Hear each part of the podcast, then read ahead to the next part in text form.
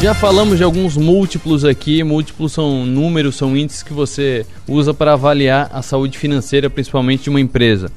Aí tem aqui no Status Invest uma sugestão muito boa para você é, analisar múltiplos de empresa, é statusinvest.com.br. Peguei a da VEG. A da VEG, que é a queridinha da bolsa catarinense mais bem cotada, mais famosa da bolsa de valores brasileira. A VEG tem aqui é, meio por cento de dividend yield, então pelo preço da, da ação você recebe meio por cento ao ano em dividendos. Ah, preço-lucro, relação preço-lucro que a gente já explicou, 85,66. Tem gente que diz que está caro, tem gente que diz que vale a pena. E tem o tal do PEG Ratio. Isso é um item, inclusive, que não aparecia tanto. Começou a ser falado ultimamente. O Status Invest botou no último mês o índice de PEG Ratio, PEG Ratio. E aí, é um item que eu já vi muitas pessoas falando, mas pouca gente explicando. A pessoa fala, principalmente analista, ah, essa empresa está boa porque o preço-lucro está assim, o valor patrimonial está assado e o PEG Ratio está tal. Mas o que, que é o tal do PEG Ratio? Para explicar isso, o nosso especialista em mercado financeiro de todos os dias dos 60 minutos, Gustavo Guarnieri, explica esse múltiplo para a gente, por favor. Boa tarde. Muito boa tarde, Arthur. Boa tarde, ouvintes. Uh, para eu explicar o PEG Rachel, eu vou dar um passo atrás e explicar de novo PL. Certo. PL, simples, preço barra lucro, preço sobre o lucro. É uma empresa, assim, a base, né, a maneira mais fácil de interpretar isso seria o seguinte. Bom, eu tenho uma ação a 10 reais, essa ação me paga um real de lucro é, por ano, ela me paga um real de lucro, eu tenho um, eu tenho um PL de 1, ah, eu recebo um real durante 10 anos, eu tenho um, um retorno do capital investido daqui 10 anos. Coloquei 10 reais, daqui 10 anos de novo eu recebi os mesmos 10 em dividendo. Demoro 10 anos para receber de volta. Então, se eu olho único e exclusivamente o PL, isso uh, a gente pode correr, né, assim, um, um, é comum o investidor ser levado ao erro né, de uh, tentar comprar somente ações de PL muito baixo. Mas aí entra o crescimento da empresa. A empresa pode fazer, eh, faz, né, tem uma gestão ativa dentro da empresa, a empresa cresce. Então, como é que esse tipo de crescimento vai uh, uh, é levado em conta? Por exemplo, uma ação também que eu comprei a 10 reais, uh, distribui no primeiro ano um real de dividendo. No segundo ano, a empresa tem um crescimento de 10% dos lucros. Então, no segundo ano, ela me dividiu ela me distribuiu R$ 1,10 de dividendo. O lucro acumulado no segundo ano vai ser de, não de R$ reais, vai ser de R$ 2,10. E assim, consequentemente, no terceiro ano, 3,31, quarto, quarto ano, 4,64, quinto, vai subindo.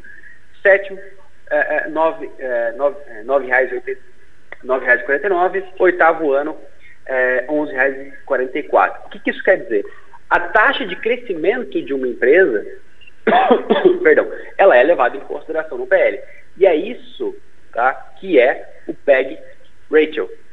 É, PEG Ratio, Price Earnings Growth. Preço, uh,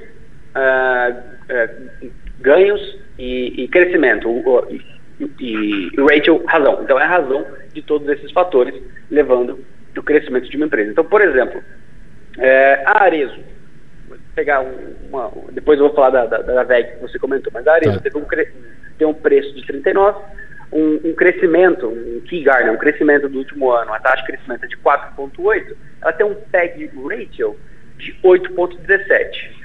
A Engie, também uma empresa uh, mais queridinha de fundamentalista, né, mais elétrica, setor elétrico tem esse, eh, essa base mais fundamentalista, tem um preço, né, tomando como base do ano passado de 16,80. Se ela tem um, um T-Guard de crescimento de 10,8, ela tem um PEG ratio de 1,54. O que, que eu tenho que analisar? Uma ação que tenha um menor PEG ratio seria melhor para mim. Exemplo, a, uma empresa que tem um PL de 10 anos. Bom, eu vou receber o meu dinheiro, se eu olho exclusivamente o PL, uhum. eu vou receber esse PL em 10 anos, eu recebo de volta. Só que ela tem um crescimento de lucro de 10% ao ano. Então ela tem um PEG ratio de 1. Uma empresa qualquer outra, Y, tem um PL de 20. Pô, se eu somente olhar isso, nossa, demora 20 anos para receber de volta. só que ela tem uma taxa de crescimento de 30% ao ano. Então, o PEG ratio é 0,76. Né? Uma empresa que tem um PL maior pode ser melhor se tiver, a, a, se tiver a, a taxa de crescimento menor.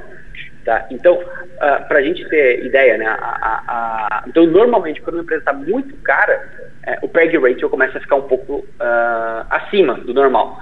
A, Vale, para a gente ter exemplo, a Vale até, uh, lá, 2015 ela tinha um PEG de 0, depois 0,37, 0,23, 0,34. No ano passado, que a Vale começou a subir muito, o PEG rate agora está 3,39. Agora continua 3,60. Então o PEG rate continuou bastante. Pode ser né, um indicador que a empresa está ficando cara demais. Né? Uh, a Magazine Luiza, que muitos falam que a empresa está extremamente cara. Se eu somente olho o PL, o PL da Magazine Luiza, ela está 494, segundo o status Invest, que você comentou também. Só que se eu olho o PEG ratio, ela está negativo, está menos 7,7. Porque a empresa, por mais que ela tenha um PL absurdo, né, o maior PL da bolsa ali, a gente tem é, um PEG ratio negativo, que a empresa consegue crescer acima disso. Tem, tem uma taxa de crescimento muito maior.